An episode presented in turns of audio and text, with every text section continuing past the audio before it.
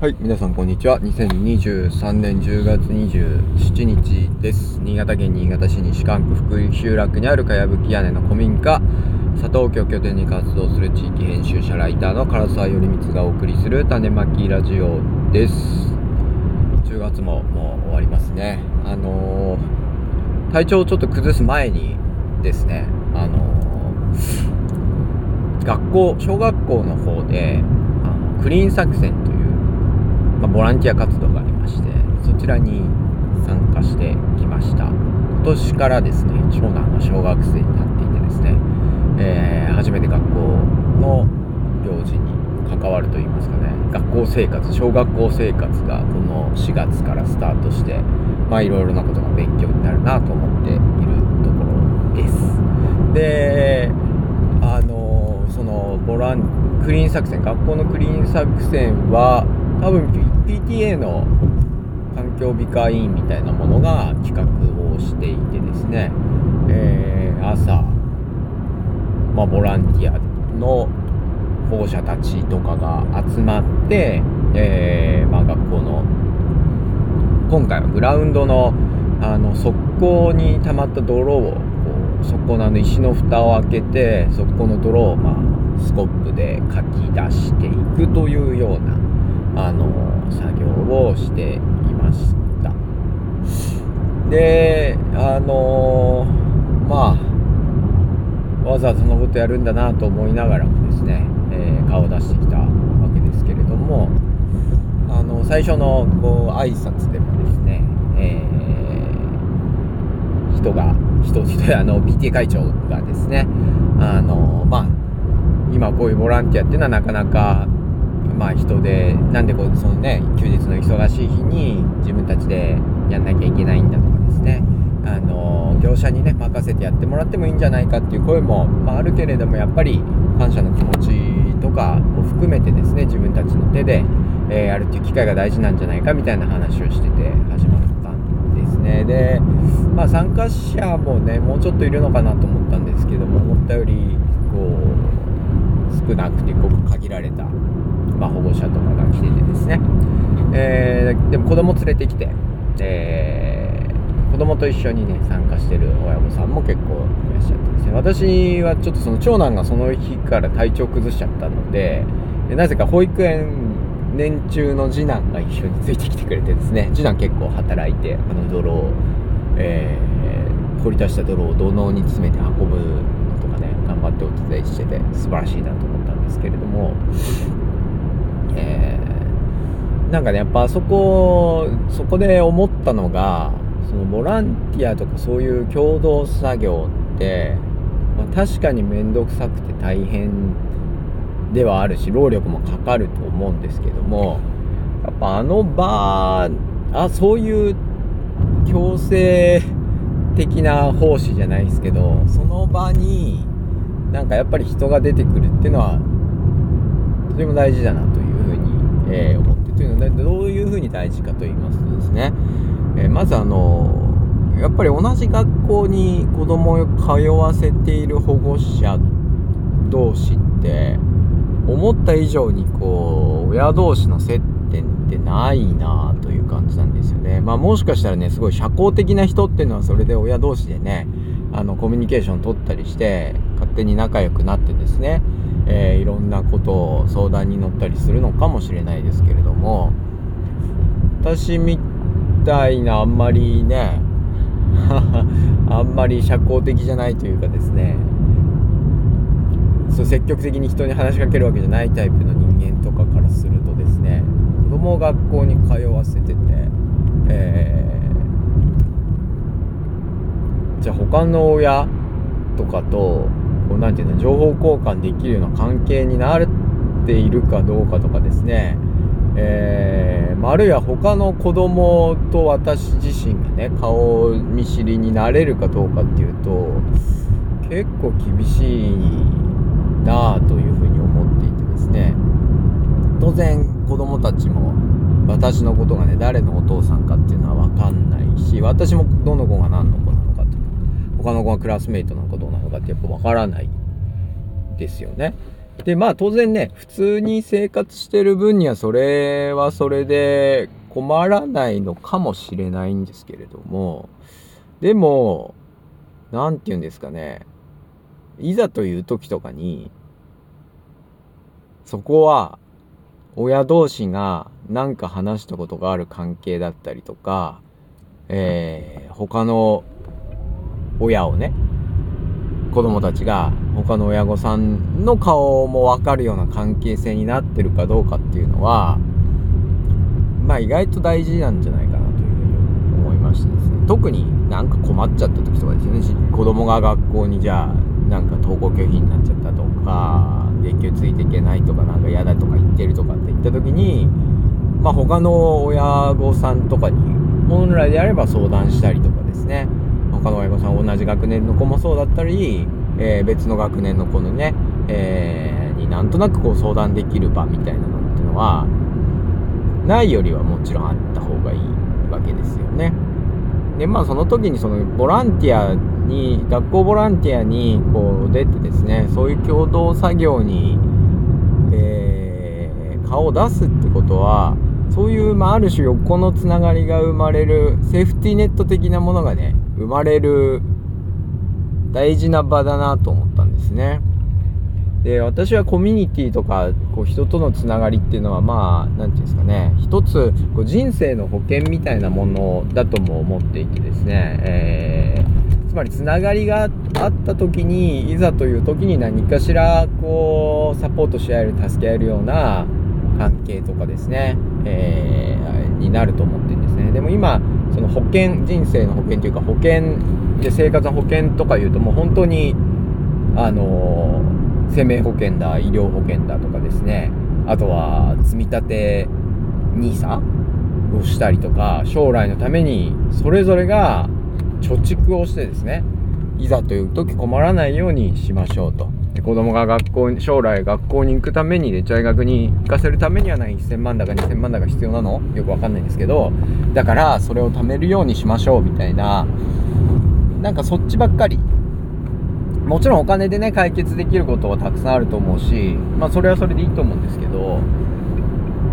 なんかそれだけじゃない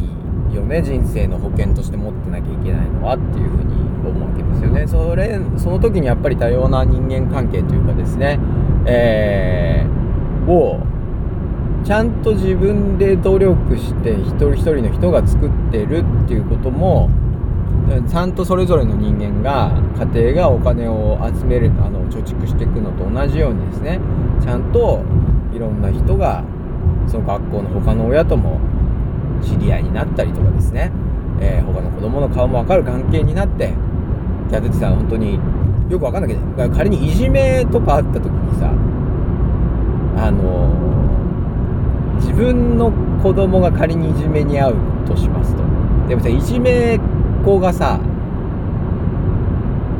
その親と、いじめられっ子の親と顔見知りだったらさ、なんかいじめしにくくないですか？みたいな。だから、子供と他の子供と親がこう顔見知りになっていくっていうのは結構そういうまあ別にいじめだけじゃないけどもなんかそういうさ効果もあるとは思うんですよねでなんかほらひどいことするときにさなんかそのいじめの対象のこのさ親が悲しむ顔とかを想像しちゃったらもうああなんか一歩踏み込まないと思うんですよね。まあそういうような感じでですねあのー、やっぱり人間関係というかそういうものも含めてやっぱり一人一人の人間がですね、えー、なんとかこうケアしていかないといけないしその相応の努力をした方がいいっていうのがまあ私としては考えうることなんですねでその点ででもそれをじゃあ社交的な親とかですね社交的な人はじゃあそういう人間関係しっかり築けるけどその社交が苦手な人はじゃあそれであのー、弱肉強食じゃないけどそれで損していくのかうまくつってね関係性を結べないで、えー、その人生のセーフティーネットみたいなものを手に入れられないのか、まあ、そんな疑問がまあ生まれてくると思うんですけれども。でそれに対しての答えがやっぱりその PTA 活動とかそういうボランティアという場だと思うんですね。あの場に出てくるということ自体が横のつながりを作る機会にもなるしそこにみんなが出てくるということによってその人との関係性を築くのが苦手な人でもそういう機会そういうコミュニティの中に入ってコミュニティを築いていけるための機会っていうのがそこに設定されてくるというかですね。ある種セーフティーネットとしてのボランティア活動が存在する意義っていうのが私はあると思うんですね。で実際今回泥揚げに行ってもねやっぱりクラスの女の子のがお父さんと一緒に来ててでお父さんと私も喋るわけですよね。なんか「なんとかちゃん偉いですね」みたいな。でその一言二言がやっぱり大事だと思うしあとはやっぱり他の学年まあうちの福井地区からはですね結構ボランティアが出ててしかも福井地区の人たち私も含めて私自分も含めてですけどね。私も含めてよく働くので大活躍ですよその福井の父さんとお母さんね来てもう積極的に作業しててねさすが農村地域の親頼りになるなっていうのを あの思ってましたけどもあのでもやっぱりそこでねあの誰々さんじゃあ次これやりましょうよみたいなのとか次どうしましょうかねっていう会話が生まれたりとかまあ、あるいはこう、こういう風にやるとうまくできますよっていう風に、ね、たまたま隣で速攻を掘ってるお母さんにお伝えしたりとかですね。まあ、そういうコミュニケーションとかなんとかで、えやっぱいいですよね。そういう機会っていうものがあることで、めんどくさいと思ってるし、実質めんどくさいし、労力、コストかけてるけど、それによって育まれるやっぱりなセーフティーネットじゃないけれども、社会の基盤となるですね、ものっていうのはあるわけですよね。で、あの、その、学校のクリーン作戦にはですね、そうそうそう、だから1年生の学年の子は結構少なかったな、まあ他の学年の子も少なかったなっていう感じではあるんですけれども、まあそこで頑張ってやってる人同士はですね、なんとなく顔も見知って、えー、けると思いますし、まあ、あとそこに地域のスポーツ団の、あの、スポーツ少年団というか野球チームがね、手伝いに来てて、でも野球チーム偉いですね。子供たちもやっぱりそこでしっかりやるし、そこに来てる親の、親の、親もね、あの、野球チームの親も手伝いに来ていたりとかですね。で、監督が手伝ってて、あの、ぜひ野球チーム入ってくださいっていうことで、あの、最後チラシを配ったりしてたんですけれども、やっぱりそこで、ね、他の子供とか、親とか学校と、その、少年団、スポーツ少年団の、まあ、つながりっていうのも深まるでしょうし、なんかそういうやっぱり、共同、共闘共に働くね、あの、